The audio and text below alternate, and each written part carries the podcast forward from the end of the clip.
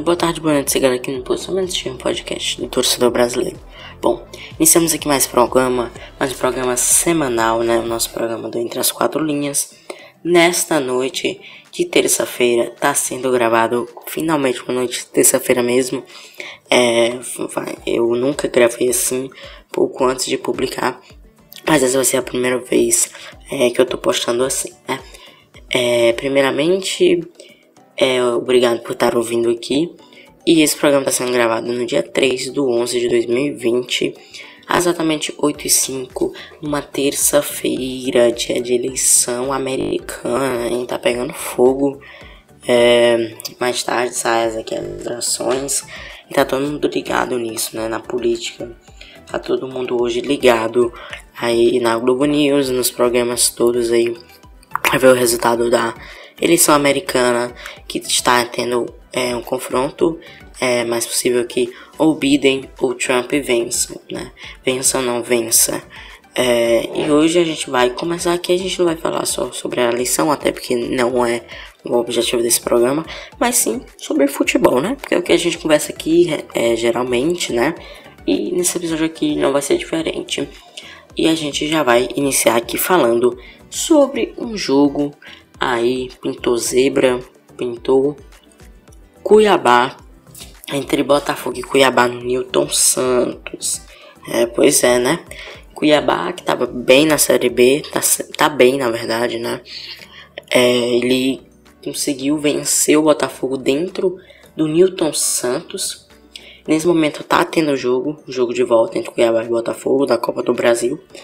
Tá 0 a 0 ou seja, com esse resultado o Cuiabá passa, né? Pois venceu fora de casa. Um jogo é, que o Cuiabá jogou, vamos dizer, menos, né? Tecnicamente falando, do que o, o time do Botafogo. Foi 66% de posse de bola para o Botafogo contra 34, 23 chutes no gol do Botafogo contra só 6 do Cuiabá.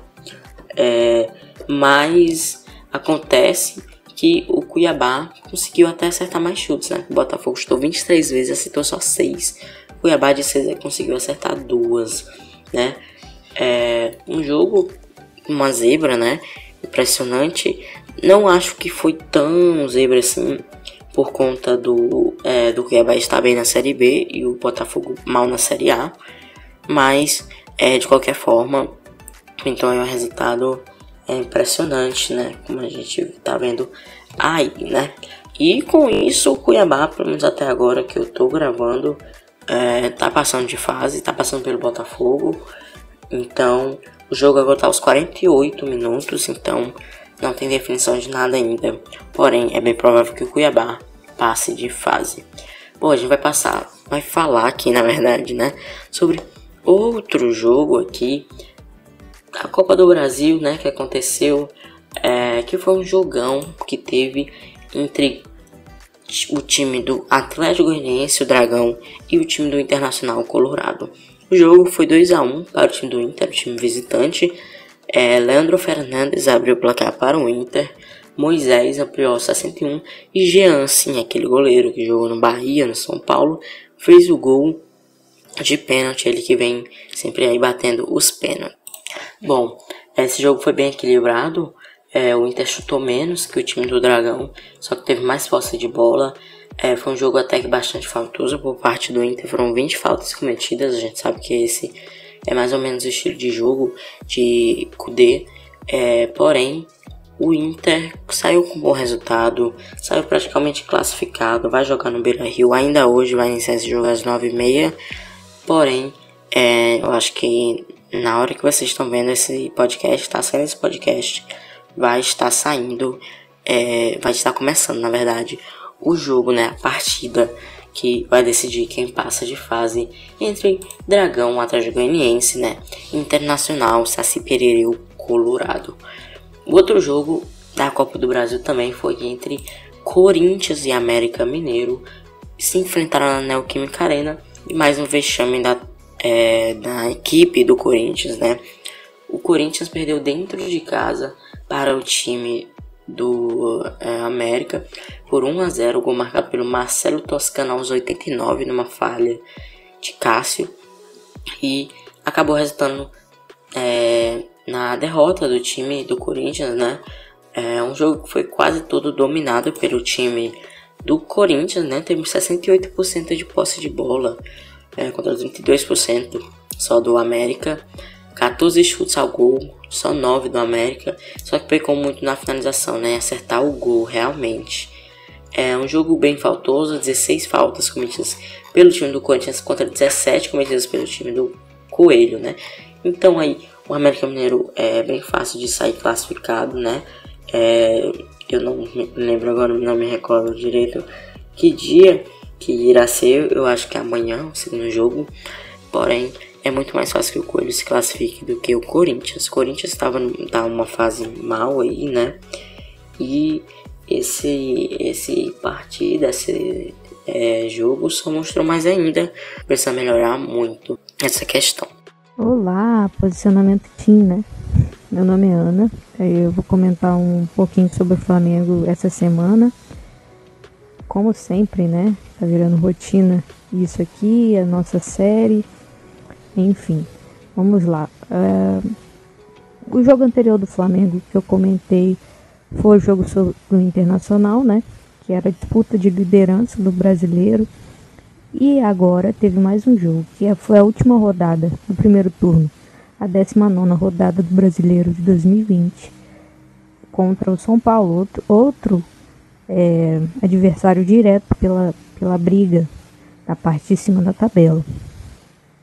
Esse jogo ocorreu no Maracanã, no domingo, às 16 horas, e tinha tudo para o Flamengo ganhar, ele era o favorito, só que Nesse Brasileirão não temos favorito. Pelo que parece, foi uma reviravolta esse jogo. É, coisas a se explicar, visto que a semana foi bastante agitada para galera de cima, né? O Internacional perdeu seu jogo contra o Corinthians. O Galo perdeu seu jogo também posteriormente contra o Palmeiras. E agora adivinhem, o Flamengo perdeu para o São Paulo também né? Seguindo o a tradição aí dessa semana doida. Realmente a bruxa estava solta e o Halloween foi bem comemorado. é, vamos um pouquinho explicar sobre como foi o jogo, então, já que foi tão doido assim, né? E o que a bruxa fez para justificar esse ditado aí, que realmente as coisas não estão é, seguindo o roteiro né, que todo mundo esperava, o São Paulo tem três jogos a menos ainda a disputar, pode correr atrás na tabela, que agora os três colocados estão empatados. Não, minto. Os dois primeiros colocados estão empatados. O, o Galo tem um jogo a menos e está com 32 pontos. E aí o, o, Flamengo e o Inter estão com 35. O Inter ganha pelo saldo de gols. E nenhum dos três ganhou na rodada. Então, a emoção até o último minuto. Lembrando que o primeiro turno acabou. Vamos ter o retorno agora. E promete, né? Um campeonato até fevereiro. Então, vamos, vamos lá. Vamos para os comentários sobre o jogo. Comentário sobre o jogo, entender que houve três pênaltis durante todo ele, todo o jogo, e foi bastante polêmico em alguns momentos, com bastante ajuda do VAR também para marcá-los. E lembrando que os pênaltis não foram concluídos é, pela parte do Flamengo, que perdeu dois pênaltis. E mérito do goleiro também, mas faltou qualidade, faltou frieza para a hora de, de concluir, de, de botar a bola pro, pro gol, né? Porque foram dois cobradores diferentes, os dois erraram. Então houve muitos erros individuais, como o áudio anterior que eu fiz aqui, falando sobre o jogo do Internacional. Também houve esses erros individuais na parte defensiva do Flamengo. E mais uma vez isso aconteceu. É, tirando o jogo do meio de semana que foi pela Copa do Brasil, o Flamengo também sofreu muito nessa parte defensiva, que realmente parece não ter se encontrado, É, ainda há o rodízio do Domi, que eu também expliquei alguns episódios anteriores aqui, e realmente isso não, não, não, não parece não dar certo. É, tem todo um, um, conjunto de coisas que parece não estar tá dando certo. O Flamengo parece penar em alguns momentos psicologicamente. E a torcida fica inconformada né, com esses momentos. Por, pela gente estar mal acostumado de ter um nível bastante alto e os jogadores também estarem em falta. Tem muitos jogadores no departamento médico que ainda não se recuperaram, mais de um mês de recuperação, muitos jogadores sendo convocados, muitas ausências. Então, não estamos satisfeitos como torcedores. O Flamengo perdeu é, Paulo São Paulo, acho que uma das maiores derrotas no Maracanã. E é mais uma derrota para se refletir sobre o que está acontecendo, sobre a constância desse time, sobre o que devemos melhorar, é, se realmente o, o, o, técnico está entendendo a filosofia, enfim, há muitas arestas a se arrumar nesse time. É, agora tem um confronto pela Copa do Brasil, onde o Flamengo ganhou, né, no seu jogo de, de ida na Arena da Baixada, ganhou por 1 a 0 também com uma brilhante atuação do, do Hugo, que vem sendo destaque aqui também nos áudios anteriores do podcast. E o Hugo também brilhou em algumas defesas do São Paulo, mas não conseguiu, é, sem culpas para, para o mesmo, mas não conseguiu é, fazer tal, tal milagre, tal defesas para salvar realmente dos quatro gols do São Paulo. E também foi mérito do time que jogou muito, muito bem contra o Flamengo.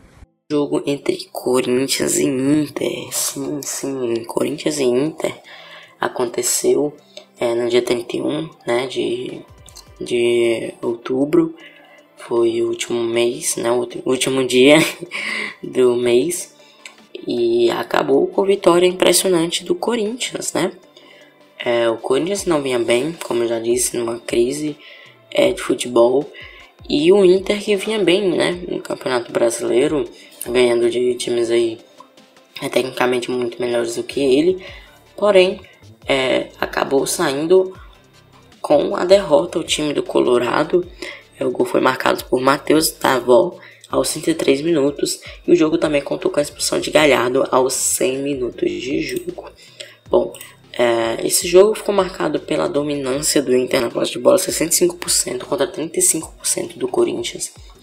Porém, o que fez bastante diferença nesse jogo foi que o Inter não acertou nenhum chute na meta do goleiro Cássio. Então, isso contou muito para a derrota do time colorado. E a gente viu aí como é que ficou o placar muito por conta disso. O Inter trocou muitos mais passes do que o time do Corinthians, 579 contra 315 só do Corinthians.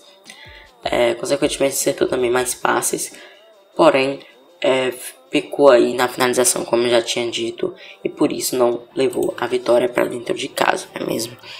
É, o outro jogo ficou entre Santos e Bahia. Eita, eita, eita. O resultado dessa partida foi 3 a 1 para o time do Peixe, né? É, falar um pouco mais sobre o que, que aconteceu tanto nesse jogo, sobre a situação do Bahia. É, lembrando que os gols foram marcados por Matson, Marinho e Jobson o lado do Santos. E o gol marcado por Danielzinho é, no, até no primeiro tempo, todos esses gols, né? E a, o jogo terminou 3 a 1 para a equipe do Santos. Bom, é, esse jogo, por que parece, foi bem equilibrado. É, o Bahia chutou muito mais do que o Santos, foram 21 chutes no gol, só que só acertou 6 desse. E o Santos, que chutou só 9 vezes, acertou também 6 no gol. Então não é uma diferença danada aí. É, a equipe de Mano Menezes é, jogou bem, é, não foi um jogo ruim, coletivamente falando. É, como o Mano Menezes referiu é, na, na entrevista dele pós-jogo, o que matou o Bahia nesse, nessa partida foi erros individuais defensivos. É, tivemos erro aí de Juninho Capixaba, tivemos erro também de alguns erros de Nino Paraíba que não influenciaram no gol, só que não fez uma boa partida. Também tivemos aí a falha de é, Douglas, né? Que o goleiro que acabou é, ali no Peru, né? O frango é, no segundo gol do Santos de Marinho. Claro que a defesa, a barreira abriu. E também dizem que muito culpado daquele gol foi a defesa por ter abrido ali, né? E a bola passou entre a, a, a barreira e acabou ali a bola, a bola molhada, campo molhado, é, tinha chovido muito. Douglas acabou engolindo aí um peru, né mesmo? É, Bahia não tá bem no campeonato, isso já é fato, né? E é incrível como não consegue encaixar, né? É o Bahia que perdeu pro Emelec na última partida, na última partida do time, né? Antes do Santos. E é, perdeu a segunda seguida. Vai enfrentar novamente o Melgar no jogo de volta na Arena Fonte Nova. Vamos voltar à Arena Fonte Nova finalmente, né? É, e pode influenciar, sim, eu acho que pode influenciar bastante. A volta à Arena Fonte Nova, é claro que tem é, o desgaste, né? Que, tipo, a, eles não conhecem. Há jogadores que ainda não conhecem o gramado da Fonte Nova. Porém, eu acho que um estádio que o Bahia já está mais habituado a jogar. É um estádio também é, histórico, né? Para o Bahia, foi onde venceu os dois, os dois únicos brasileiros que o Bahia tem. É, e é algo bem histórico, eu acho que vai fazer bem sim a volta à Arena Fonte Nova. Lembrando que já temos esse jogo contra o Melgar quinta-feira e contra o Botafogo também no domingo, se eu não me engano. É, e mais uma vez, como eu vinha falando, na fase do Bahia não é das melhores. É o elenco, quando parece que encaixou, como um exemplo no jogo do Atlético Mineiro, é, falhou. Mais uma vez, é, a erros individuais defensivos, que é o que mais mata o Bahia, porque o Bahia tem a segunda pior defesa do Campeonato Brasileiro. E isso é tipo, algo incrível pro Bahia. Bahia é, foi sempre um clube de ter defesas sólidas.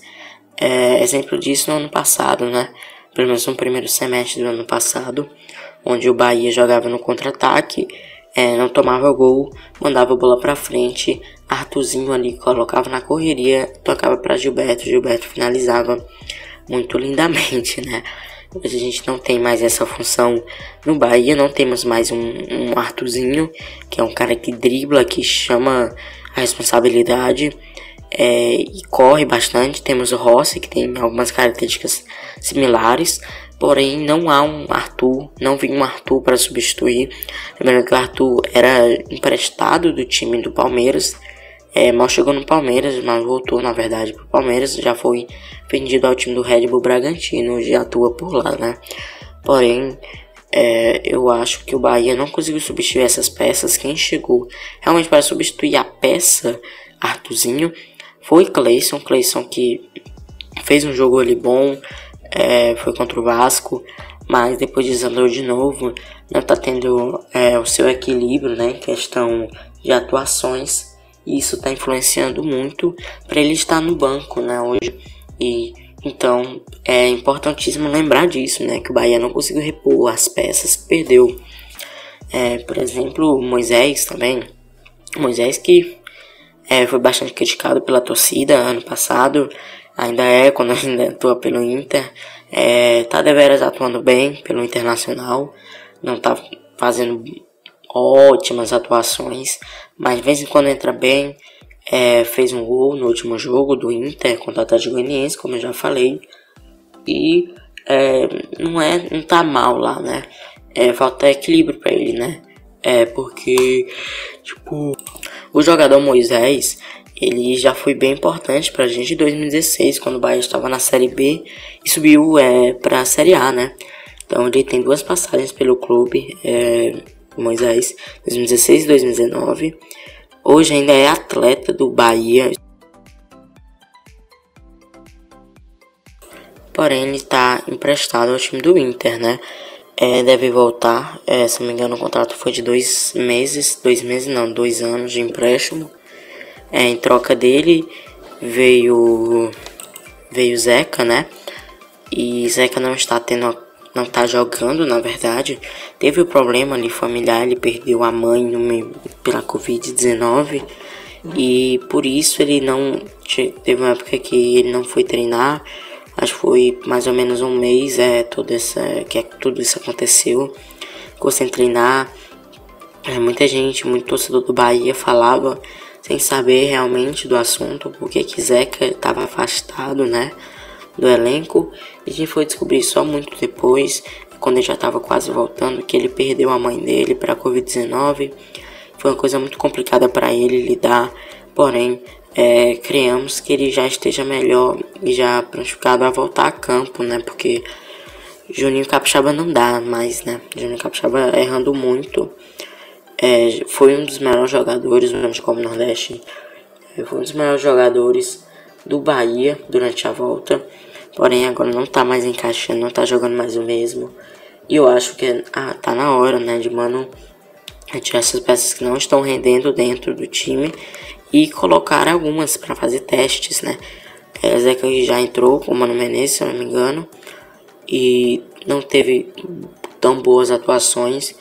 Porém, é, também pode testar Zeca, um, um lateral é, esquerdo, que seja da base. Quem sabe um Matheus Bahia, é, improvisado ali. Improvisado não, ele é daquela posição mesmo. Quem sabe, é, eu acho que não dá mais com o Júnior Capixaba, já encheu dele. E já tá na hora dele voltar pro Grêmio, né? Mas, na verdade, não, acho que falta cerca de um ano. Um ano não, né? É um empréstimo, foi de um ano. Tem a opção de compra, se eu não me engano, também. É, e ele deve voltar ao Grêmio, muito provavelmente, em janeiro ou em fevereiro. Já tá na hora de colocar alguém ali que vá realmente ajudar o time a evoluir, né? Eu acho que essa pessoa seria Zeca ou seria Matheus Bahia. Mas enfim, é, nosso ataque também não tá bem na competição. Se bem que, tipo, Gilberto não tá conseguindo marcar. E dá pra ver realmente que a única pessoa ali que se esforça muito é Danielzinho, não à toa. Tá sendo aí recomeçado, tá brocando aí, né? E por isso ele tá, né? Ele deu entrevista no intervalo falando sobre. Como é que eu posso dizer? Falando sobre a arbitragem e o VAR é, o VAR brasileiro, tá? Não se referindo ao VAR é, ao total, né, internacional, mas sim ao VAR por então, né? E ele falou mal é, do VAR e que tudo agora está sendo decidido pelo VAR. É, na entrevista ele citou que o árbitro da partida houve uma falta em Danielzinho, que é, ele foi derrubado perto da área, muito perto da área. E a dúvida, na verdade, era se foi pênalti ou não. É, e aí depois é, foi dito que não foi pênalti, né? Só que é, depois o árbitro foi. Ele foi perguntar pro árbitro, né? Questionar o porquê que não foi falta marcada. E ele falou que é porque estava sendo é, monitorado se teve. se foi dentro da área ou não, se foi pênalti ou não. Mas que ele viu que foi falta. Só que não marcou a, a falta fora da área, né? Que seria uma falta muito perigosa ali. Acabou não marcando. E, tipo, influenciou totalmente. É, pode ter influenciado totalmente no resultado da partida. Então, né, mais um desprezo aí da CBF com a gente escolhendo árbitros aí, né, que não não estão trabalhando bem, né, que como já disse várias vezes aqui, tem que haver uma reciclagem na arbitragem da CBF hoje. Porque com esses caras que estão aí não dá certo. Pelo menos para os times da maioria dos times nordestinos não dá certo. A maioria dos times nordestinos são sempre prejudicados pela arbitragem, os times do Sudeste são é, beneficiados e nesse jogo foi mais, é, mais uma amostra disso, né? Bahia sendo prejudicado contra um time do Sudeste, né? O Santos sendo é, beneficiado pela arbitragem. Bom, então, como eu já falei aqui até que bastante sobre o Bahia, a gente vai pular agora para o jogo entre Palmeiras e Atlético Mineiro, Atlético Mineiro e Palmeiras, que aconteceu no, é, no estádio do Allianz Parque, né? E aconteceu na segunda-feira, né? É, o Palmeiras meteu uma ação goleada no Atlético Mineiro, 3, 3 a 0. Gols marcados por Rafael Veiga, Rony e Wesley. Wesley, garoto aí da base, marcou o gol e é, em uma entrevista aí recente, ele falou que está muito feliz pela fase do time, pela sua fase atual. É um jogo que o Atlético dominou a posse de bola, porém na questão de chutes a gol, o Galo peca muito. São 16 chutes, finalizações, só duas foram na meta do goleiro, contra 19 chutes é, do Palmeiras, que 8 foram no gol, né? É um jogo quase nada faltoso, só 10 faltas contra 12 é, do Atlético. E o time do São Paulo, que é um time que troca muitos passes, sempre tem mais a posse de bola, porém na finalização peca muito. É, foram, não à toa a questão dos passes, olha, foram 543 passes trocados pelo time do Atlético. Só foram 300 trocados pelo time do Palmeiras. E desses 543 do time de São Paulo, e 466 foram é, certos, né, os passes. E por isso, né, que a gente vê aí que não que o time de São Paulo tem uma incoerência na questão da finalização, mas no domínio da poste de bola e também na questão é, da, dos passes está muito à frente né, da maioria dos times. Bom, eu vou falar alguns resultados aqui porque só foram esses os jogos tá, que, eu que eu citei. É, a gente vai falar aqui também sobre Botafogo e Ceará. Botafogo e Ceará empataram 2 a 2 dentro do Newton Santos. Coxa e Atlético Goianiense empataram, é, empataram não, perdão, o Coxa saiu vencedor da partida por 1 a 0 é, e aí sobe na, mais ainda na tabela com essa vitória, né? O Fortaleza enfrentou é, o Fluminense dentro do Castelão, porém, incrivelmente, o jogo terminou com vitória do time do Fluminense, né? O outro jogo aí, né? que é, foi bem aí, não teve muita audiência, mas foi entre esporte e Atlético Paranaense. É, o Atlético Paranaense na zona de rebaixamento, né? Por incrível que pareça, o time não consegue encaixar e por conta disso, muito está na zona de rebaixamento hoje. Perdeu para o esporte, né? Então, esse resultado vai fazer muita diferença, porque o esporte tá, tava mal, agora está subindo mais um pouco. E com esse resultado vai subir mais ainda, né? O outro jogo é, foi entre Goiás e Vasco. Goiás empatou em 1 a 1 com o Vasco dentro é, de Goiânia, né? O último jogo do primeiro turno, sim, se encerrou o primeiro turno, foi entre Grêmio e Red Bull Bragantino. Como esperado, vitória do Grêmio é por 2 a 1 em cima do Red Bull. É, acabou o primeiro turno, time da Aninha, né? Como ela já falou, terminou bem é, na tabela. Contra um meu que terminou mal na tabela, conforme era esperado para o ano do Bahia, que era uma, um G6, uma Libertadores, quem sabe um G4. É uma facilidade mais na Sul-Americana, bom desempenho na Copa do Brasil, a gente sabe que foi é, eliminado, a gente foi eliminado para o River do Piauí, daqui do meu estado, é, fui assistir esse fatídico jogo. Eu nunca vou me esquecer desse jogo, né? É, mas aí o planejamento do Bahia para esse ano tá quase zero, né? Comparado ao que era esperado realmente. Financeiramente, futebolisticamente falando. É, esse ano tem eleições no Bahia, então vai ter mais coisa aí. É, lembrando que eu vou trazer um podcast exclusivo falando sobre as eleições do Bahia que vão, se vão ser feitas no dia 12 de dezembro, tá bom? Até o dia 12 de novembro desse mês teremos todos os candidatos a presidente do Esporte Clube Bahia.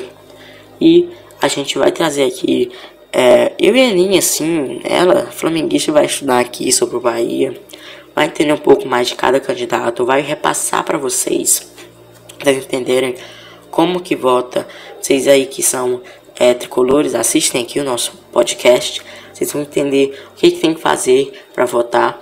Claro que não é todo mundo, tá, gente? É, só, são torcedores, também tem outras, é, outras barreiras, né, para votar. Então não é tão fácil assim. Eu vou explicar aqui para vocês, vou trazer é, o resumão de todos os candidatos. Bom, tudo, tudo, tudo vocês vão saber aqui, tá? Uma semana antes da eleição, eu juro que eu trago aqui um podcast. Até a última semana da eleição eu trago aqui para vocês um podcast, tá? E lembrando dos resultados da Copa do Brasil, né? Do primeiro jogo. Santos e Ceará acabaram empatados no primeiro jogo de ida na Vila Belmiro. Grêmio e Juventude se enfrentaram e o Grêmio venceu o primeiro jogo na Arena por 1 a 0. É, o Flamengo, a Aninha já comentou aí também, né? É, entre Red Bull Bragantino e Palmeiras, é, no, na Biachad, né? Que é o estádio do time do Red Bull. Acabou 3 a 1 para o Palmeiras, muito, muito fácil do time do Palmeiras é, passar de fase. Também tivemos aí Fortaleza e São Paulo, que eu falei no último jogo, que o São Paulo venceu nos pênaltis, o time do Rogério Senna. Bom, é isso, né? Os resultados. Agora vamos para as palpites. Opa, não, gente, tá? A gente não vai ser tão rápido assim, não, tá, gente? A gente vai aqui trazer, eu vou trazer na verdade algumas estatísticas aqui do Bahia, trazer também outros resultados de outras coisas aí, né? De um esporte aí que não é futebol, tá? Mas também tem a ver entre as quatro linhas, né? Então vamos lá. Bom, esses dados que eu vou trazer aqui são do Esporte Clube Bahia Números, tá? A página no Instagram. É brincadeira? brincadeira não, né? É, na verdade, tô mentindo. É, a página é no Twitter, tá? Do Esporte Clube Bahia Números. É C Bahia, tá, gente? Não é Esporte Clube, é C Bahia Números. Bom, aqui tem muitos dados, inclusive para você também que quer saber das eleições, mas antes de assistir aqui o podcast, recomendo aí a página, né? E aqui temos alguns dados, né? Pra gente comentar é, mais sobre o primeiro turno do Bahia. Primeiro que o Bahia foi um dos times que mais sofreu gols por ex-jogadores né, da equipe. Foram quatro gols sofridos no primeiro turno. É, o, quem ganha é o Fluminense, sofreu sete gols é, de lei do ex, né? É, temos aqui outro dado também. Após quatro rodadas, a média de gols do Bahia sofri, a média de gols sofridas né, pelo Bahia voltou a crescer, chegando a 1,6 gols por jogo. É, com seis gols marcados pelo Santos, a equipe se tornou a segunda mais vazada do campeonato, a defesa no caso. É, na questão da pontuação, é, o Bahia só tem 19 pontos em 18 jogos é, e está muito baixo, muito abaixo também da linha de pontos necessários para livrar-se do rebaixamento, que é no mínimo 45 com as médias aí, né, que tem todo ano. E lembrando, só sete clubes estão é, nesse momento com o, a média né, inferior aos 45 pontos. E também outra coisa que é bem interessante, que é a última coisa que eu vou citar aqui de números, o Esporte Clube Bahia números, é, sobre o número de jogos né, no, no bloco, no terceiro bloco, que terminamos agora de seis jogos. Né? É, antes da demissão de Roger Machado, a gente já sabia que iria ter um número de blocos, né, que ia ser dividido em seis jogos e que teria uma pontuação é, que levaria o clube à Libertadores da América. E é, a gente está com esses dados aqui é, gente, o, os pontos que a gente espera para a Libertadores, para o G6, é, são números que são tirados da média, tá? Das médias dos times que ficam entre o G6. E a gente tem aqui é, o bloco de seis jogos que nós temos, né? É, o primeiro bloco do Bahia, que foi desde o primeiro jogo do campeonato, que foi contra o Coxa, que vencemos por 1 a 0 até o último jogo do primeiro bloco, que foi contra o Flamengo, em Pituaço, por, onde perdemos por 5 a 3 é, somamos 8 pontos, um abaixo da média, que é a média de 9 pontos, né, pra gente para Libertadores, pro G6. É, o segundo bloco, que começou com o Bahia empatando com o time do Inter no Beira-Rio por 2 a 2 e vencendo é, o time do Botafogo no Newton Santos, nós acabamos com 4 pontos somente e 5 abaixo da média esperada é o terceiro bloco, que foi o último, né? É, que começou com a gente perdendo para o time do esporte dentro de casa, em Pituaço, e perdendo para o time do Santos é, por 3 a 1 é, na Vila Belmiro. A gente acabou com 7 pontos e com 2 pontos abaixo da média. Então, nenhum dos, seis, dos três blocos que tivemos até agora, nenhum alcançou os objetivos esperados, né? O número de pontos. E é, com isso, a gente tem muito ponto abaixo da média, são menos 8 abaixo da média. É, e é muito ruim essa média, Porque essa média não nos leva a Libertadores, que é o que o clube e o torcedor deseja para o time do Bahia. Então a gente tem que começar a ligar, a chamar a atenção do Bahia e do presidente, né, que é bem perigoso não seja reeleito no próximo ano. Na verdade, nesse ano pode perder a presidência e ano que vem dar adeus ao cargo de presidente do Esporte Clube Bahia. Bom, é, vamos já aqui para aquela fasezinha de encerramento, sabe? Ali, é, vamos falar sobre o primeiro turno, como terminou a tabela, alguns dados aqui que retiramos do Twitter do Fute Dados, tá bom, gente? E aqui eu tenho a classificação geral do Brasileirão, tenho várias e várias informações, então muito obrigada ao Dados por fornecer é, essas informações de graça. Você pode ir lá no Twitter, você pode ver tudo que eu tô vendo aqui, é pontuação fora de casa, médias e tabelas, blocos de seis jogos, tem tudo aqui, tá bom, gente? Recomendo muito vocês que gostam de analisar o futebol é, dessa forma, seguirem essa página no Twitter. Bom, a classificação geral, eu vou falar aqui como terminou o primeiro turno. É, o time do Goiás terminou como lanterna. Lembrando que o time do Goiás ainda tem três jogos, na verdade, é, três jogos mesmo. Não, pera, dois jogos, tá? É, com, a menos comparado à maioria dos clubes, tem 18 jogos. É, só tem 16 jogos. O time do Goiás, 11 pontos. O time do Curitiba está em 19, vice-lanterna, com 16 pontos, com 18 jogos completos. Time do Atlético Paranaense, 16 pontos, mesmo 16 pontos do Coxa. Só que tem um jogo a menos que a maioria. Aí, abrindo a zona do rebaixamento, temos o Vascão, né? O Vascão que tem 18 pontos, com 16 partidas, dois jogos a menos que a maioria. É, depois, quem tá o primeiro clube fora do rebaixamento é o time do Botafogo, outro carioca, com 19 pontos, é, com jogo a menos. E o Bragantino está logo à frente também com 19 pontos, com um jogo a mais não, né? Com 18 jogos, né? Que é o praticamente normal. E o Bahia está com os mesmos 19 pontos de Bragantino e Botafogo. Está à frente é, por conta do saldo de gols, mas tem um jogo a menos do que a maioria. O Corinthians está em 13 com 21 pontos, é o mesmo número de pontos que o Sport, os dois têm 18 jogos cumpridos. É o Sport que abre a zona da Sul-Americana. Depois vem o Atlético Goianiense, o Dragão, com 22 pontos.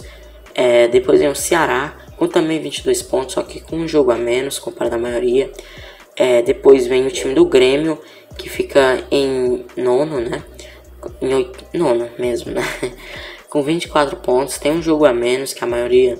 Fortaleza vem em oitavo com é, 24 pontos, mesmo número de pontos do Grêmio, só que tem dois jogos a menos que a maioria. Pois em sétimo temos o Palmeiras com 25 pontos e 17 jogos, um a menos.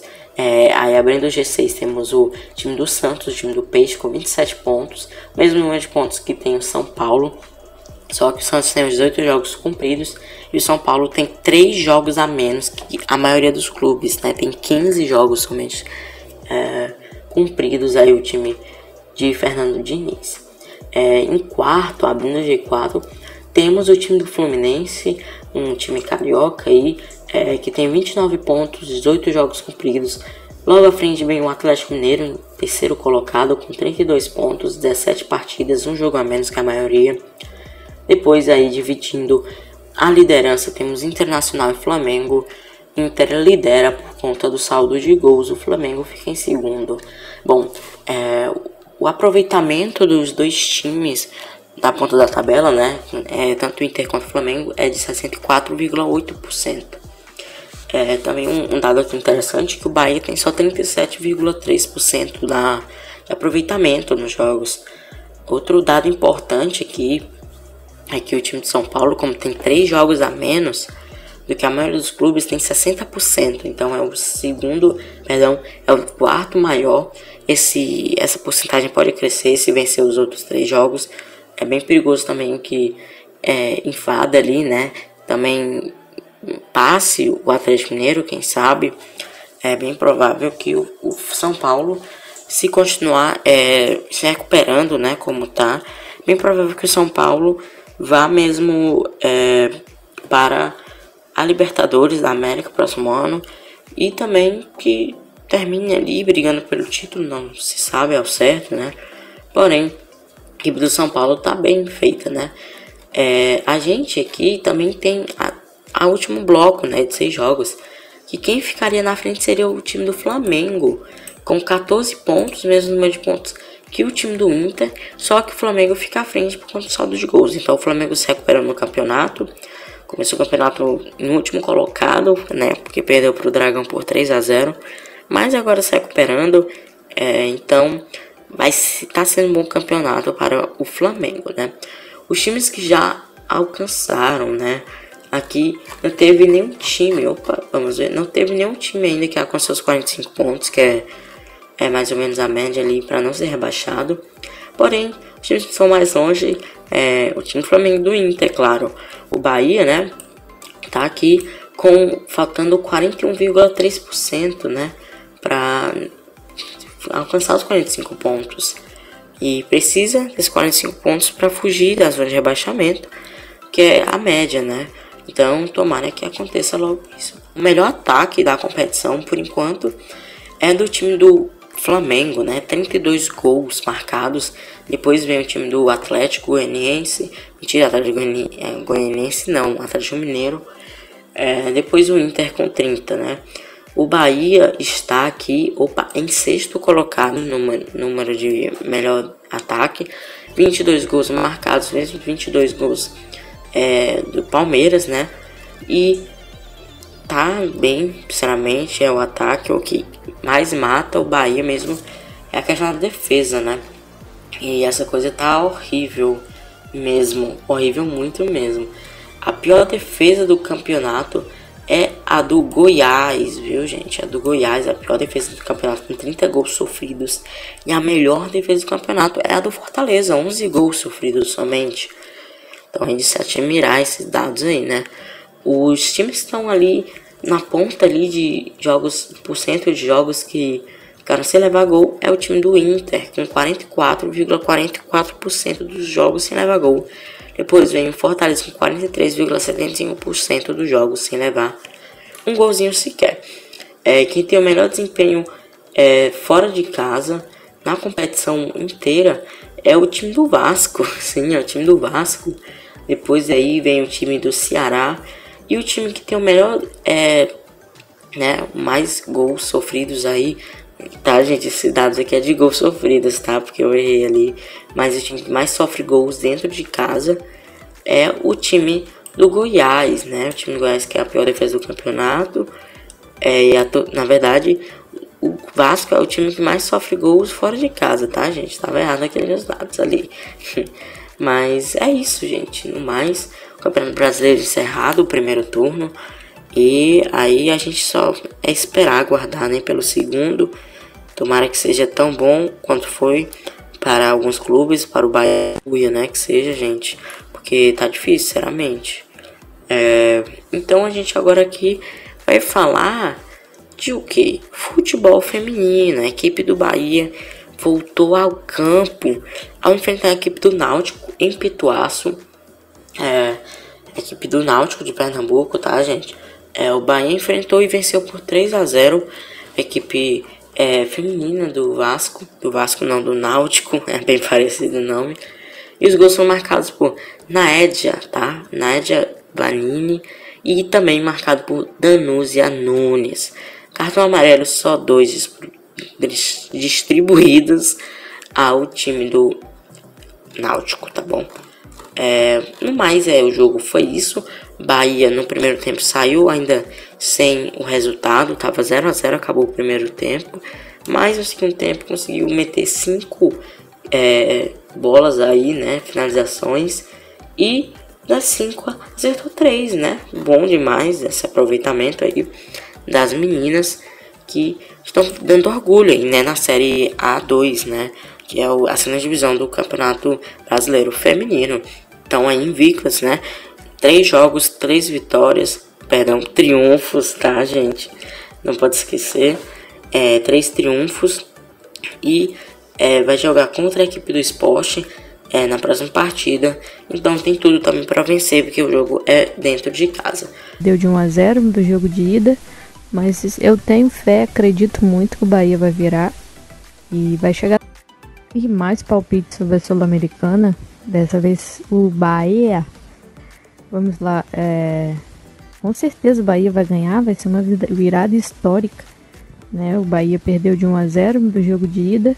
Mas eu tenho fé, acredito muito que o Bahia vai virar e vai chegar nas fases finais aí da competição, com certeza. Então o Bahia vai ganhar de 3, 3 a 0. 3 a 0. E como a gente só fala de futebol aqui, Enzo, a gente só fala de futebol, cadê os outros esportes? Olha, tem um legal ali, vôlei. Sim, gente, estou pensando em trazer vôlei aqui, tá? Alguns resultados. Tem ali o futsal. E eu resolvi trazer o futsal quando tiver jogos é, importantes, assim, jogões, né? É, nós vamos trazer aqui no futsal, tá bom? E o jogo que eu trouxe dessa vez não foi um jogão, um jogão, mas na véspera do jogo era bem aguardado, que foi entre a equipe do Magnus Sorocaba e a equipe do Corinthians, né, de futsal. O jogo terminou 5, 5 a 1 para o time do Magnus goleada. Goleada. O Magnus que já tinha vencido o Corinthians também é, por 7 a 3 no, tipo, no primeiro turno da, é, da Liga Nacional de Futsal. E voltou a vencer agora dentro de casa, né? E tá muito bem no campeonato. O time do Magnus.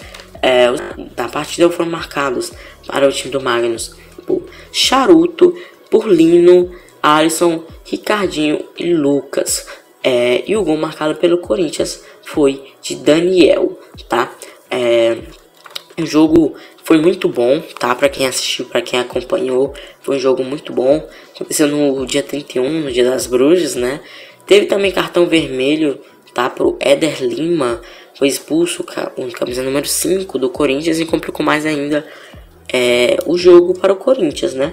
Já tava difícil, é, tinha levado cinco é, gols, quatro gols na verdade até aquele momento.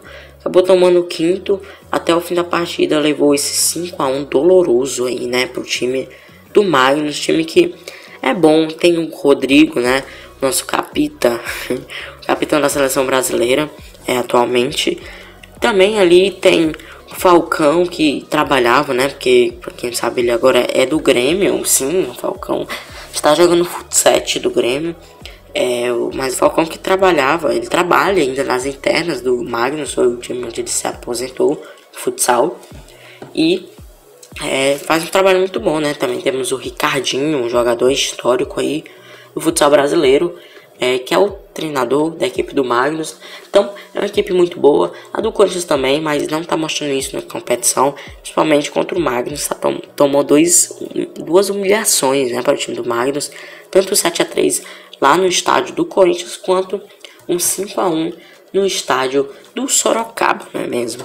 Então, gente, eu acho que chegamos ao fim de mais um episódio. Então, só queria agradecer a quem acompanhou até aqui, agradecer mais uma vez a Aninha por estar participando aqui sempre, né? É, obrigado, Aninha. obrigado a você de novo. É, hoje temos até o final do dia, ou até o começo da manhã, né? É, temos resultado das eleições americanas, é a coisa mais esperada de hoje. É esse resultado, né? Espero que vença o melhor. Espero que venha um dos candidatos que eu estou né, apoiando. Não vou falar aqui publicamente. Quem me segue no Instagram, lembrando, no Instagram, arroba Enzo underline, M underline garoto. O Instagram da Ana Teresa também tá aqui na descrição, como o meu.